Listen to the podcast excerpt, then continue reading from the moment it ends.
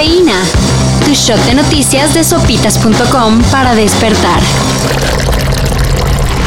A este le vamos a llamar el Callejón del Fuego. Los murales y de todo tipo vas a encontrar en Tepito. Que sabemos que hay gente muy creativa, gente con mucho talento.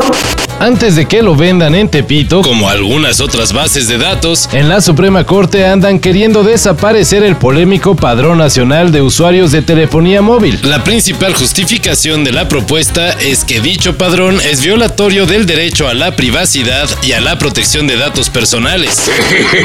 Ahora nos sentamos junto al buzón y vemos llover dinero. Pero vas a importunar a miles de personas solo para ganar unos cuantos dólares. Es casi como mendigar. Es telemendigar. Mínimo, si no lo desaparecen, la ministra Norma Piña pide que se le haga una nueva evaluación, sobre todo en el impacto a la protección de datos.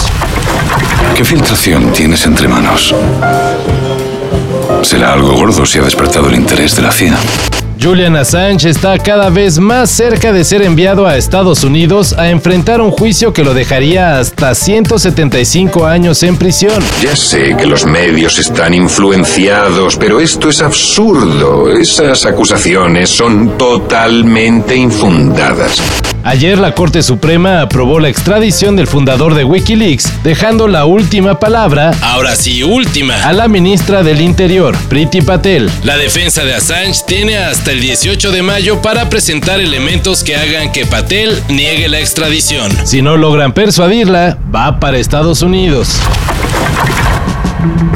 Luego de fantásticos adelantos, The Smile ya le puso fecha a la salida de su álbum debut.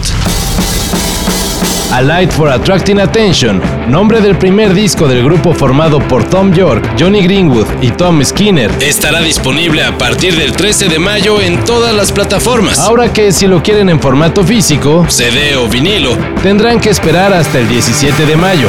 Pero ya lo pueden preordenar.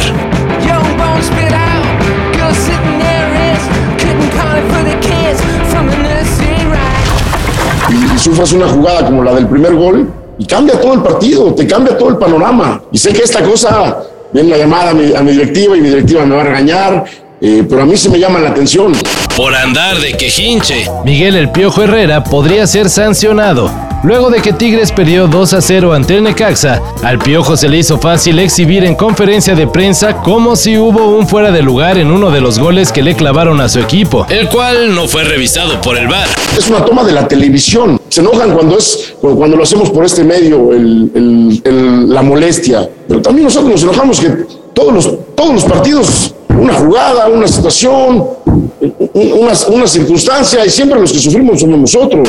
Y bueno, aunque sí tuvo razón, el menospreciar el trabajo arbitral diciéndole chavos a los silbantes nuevos y además insinuar que son manejados le podría costar al DT de Tigres una multa de 900 mil pesos y un partido de suspensión. Está bien, me la como. Esperemos que en su cartera traiga cambio. ¿Quién sabe para qué o qué? Pero Lenny Kravitz se dio su vuelta por la CDMX. El propio Rockstar compartió una foto suya paseando frente a un puesto de tacos. De los finos, esos de 5 por 40. Los que saben, dicen que andaba por la colonia Miscuac, en la alcaldía Benito Juárez. Tanto furor causó Lenny Kravitz que hasta la jefa de gobierno capitalino, Claudia Sheinbaum, le mandó un mensaje picarón. Bienvenido Lenny a la Ciudad de México, la ciudad que lo tiene todo. ¡Qué fresas están todas! ¡Ay, fresísima! Todo esto y más de lo que necesitas saber en sopitas.com. Cafeína. Shot de noticias de sopitas.com para despertar.